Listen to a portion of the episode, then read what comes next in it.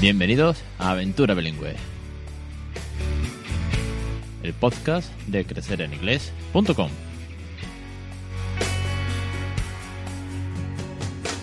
Capítulo 33 del 12 de enero de 2017. Muy buenas, mi nombre es Alex Perdel y esto es Aventura Bilingüe, un podcast sobre bilingüismo para aquellos que no somos precisamente bilingües. Como, bueno, es, es nuestra aventura, es lo que vamos contando. Y como siempre, pues recordaros que ya desde hace ya desde diciembre tenemos en crecereningles.com barra foro, pues un foro para familias, para padres, para madres, para aquellas personas que estén interesadas, para docentes, para científicos, que ya vendrá algún grupo del programa también. En fin, un foro donde comentar, discutir y compartir nuestras experiencias sobre el bilingüismo en casa o sobre el bilingüismo en la escuela o sobre los progresos que hace tu sobrino que está hablando en inglés porque tu cuñado, tu hermano es de estos frikis como nosotros que le intentamos hablar en inglés sin ser nativos. En fin, un foro donde compartir experiencias y donde sobre todo, sobre todo, la idea es que aprendamos entre todos.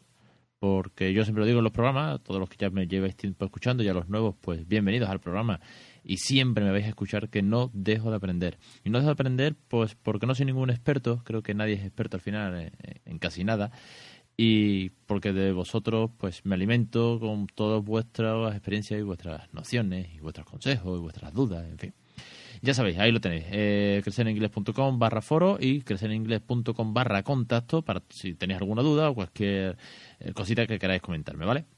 Ahora bien, la semana pasada rescataba uno de los primeros posts que hice en el blog, ¿vale? Ya por, por mayo del 16 y lo publiqué, bueno, pues eh, sobre las etapas del desarrollo del habla y del lenguaje. Bueno, las etapas que las estuvimos comentando en la semana pasada son cinco, ¿vale? Y a modo de resumen, podéis escuchar el programa anterior que está colgado. Dejaré de tomar un enlace directo en el post del, del foro, del, perdón, del, del blog. Bueno, las etapas son cinco. La atención y la escucha, es, esto es como una pirámide, va de menos a más, ¿vale? La atención y la escucha, el bebé empieza escuchando, es lo primero que hace.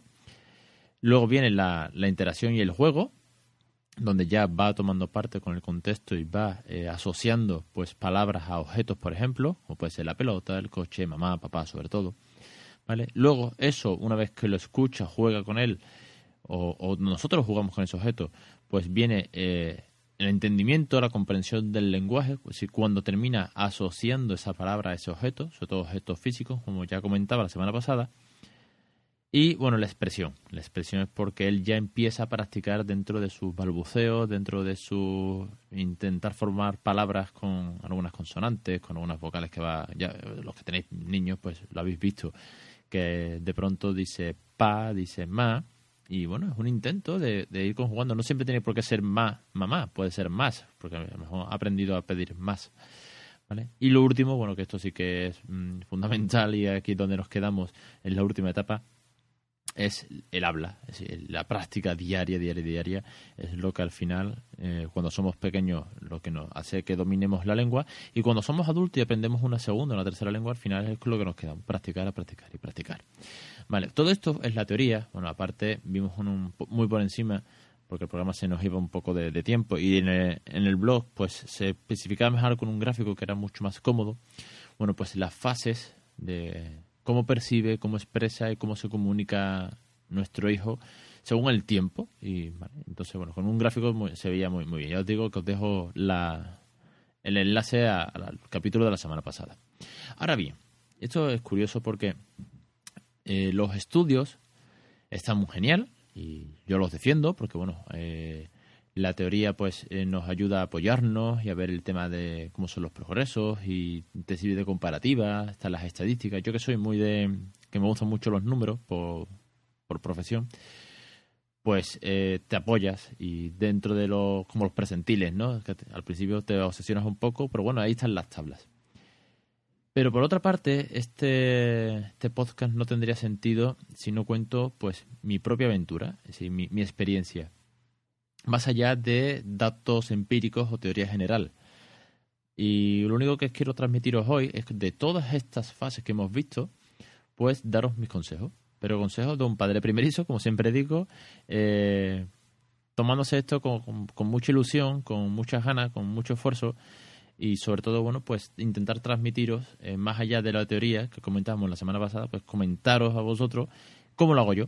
Sí. Y como siempre digo, al final, cuando lo terminéis escuchando el capítulo, diréis, joder, no, no ha contado nada de nuevo.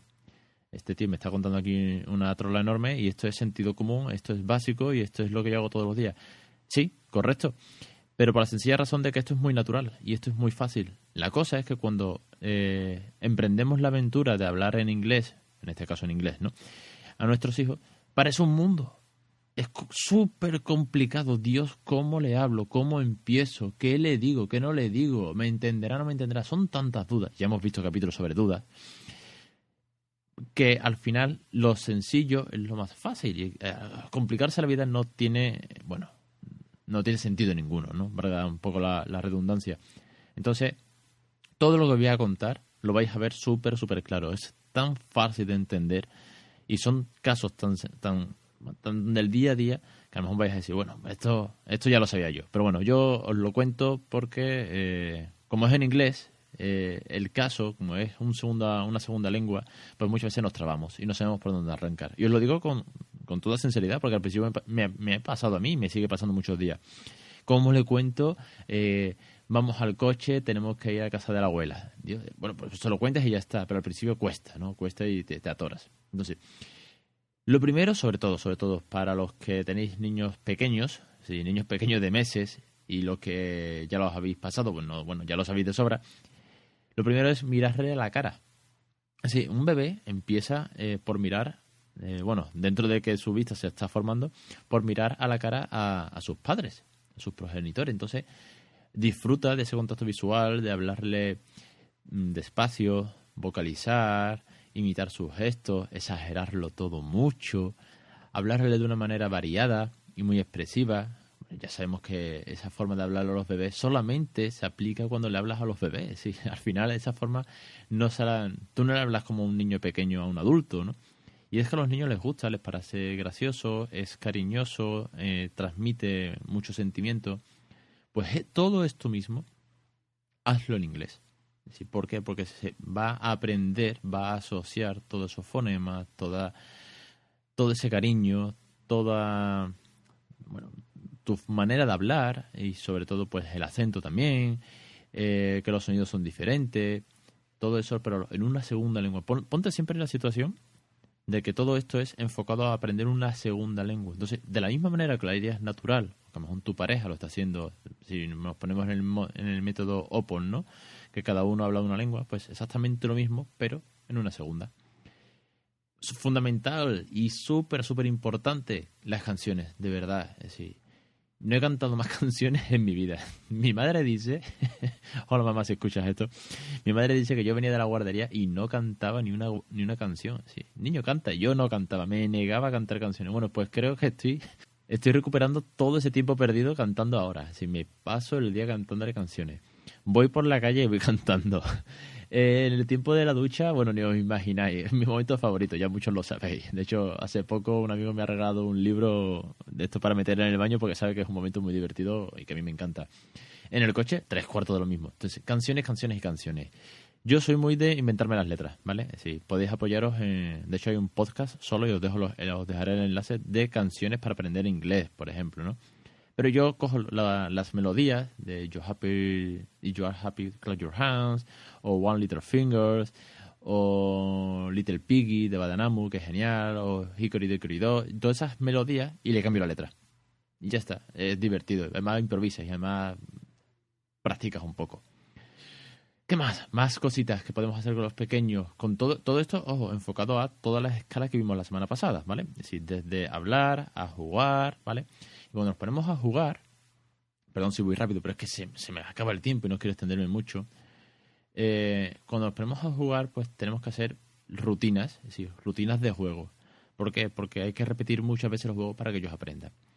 Por ejemplo, un, un juego, un juguete que desde hace un tiempo le encanta a mi hijo es esta, esta casita que tiene para meter piezas, tiene un triángulo, tiene un cuadrado, un círculo y una estrella.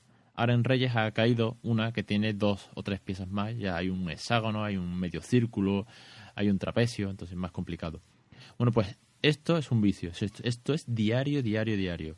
Jugar con eso es, vamos, llego, llego a casa y si no estás jugando me lo pide. Entonces, Formas de repetir, repetir y jugar y que aprende y tal. Pues, por ejemplo, coges dos de las piezas, se las enseñas y le dices, What do you prefer now? Triangle or square? Él elige y le digo, Square? Ok, say square. Obviamente no dice cuadrado. Hace un sonido. Y digo, ok, perfect, square. Play. Push the square. No, the next. Triangle o circle. Y así sucesivamente, una y otra vez. Asocia es un triángulo y qué es un cuadrado. Como son de colores, a veces les cambio. Y le digo yellow o green, blue o orange. Es un juego. Yo se lo digo mirándolo a los ojos. Le señalo, porque el niño señala constantemente. Entonces, cuando él señala una pieza, yo se la, se la enseño con la mano, se, se la muestro. Eh, tienes que observar cuáles son sus reacciones. ¿Por qué? Pues porque él es, va acompañado de estos momentos, pues todo le sorprende, todo le alucina o hay cosas que le pueden asustar. Entonces, conforme a, todo eso, participa tú. Si, hay algo que le sorprende, si por ejemplo, en mi caso, la, la luz de las lámparas, es un obseso de las lámparas, allí por donde va, va señalando lámparas. Entonces, cada vez que ve una lámpara, se sorprende mucho y señala con el dedo. Y yo le digo, oh, it's a lamp. Did you like the light? Y así sucesivamente. Si llevo un año hablando de lámparas, ¿vale? Pienso que sería feliz en una exposición de lámparas. Algún día me lo llevaré a un, no sé, un polígono industrial donde vendan lámparas y creo que se quedará allí mejor que en la guardería. ¿Por qué? Porque le gusta. Entonces hay que aprovechar todo eso para hablar, para comunicarnos, para jugar en ese momento, y por último, venga, que no me extiendo eh, más, o no me quiero eh, extender más, es eh, una cosa muy sencilla, y esto es, eh, os vais a reír de mí cuando lo escuchéis, pero es verdad, simplemente háblale. Es decir, vale que nos pongamos que hay que eh, cantar, que hay que leer cuentos, que no lo había dicho, los cuentos, ay Dios, que se me ha olvidado, perdón, con las prisas, mira que tengo cosas anotadas, pero los cuentos fundamentales, sí, ¿no?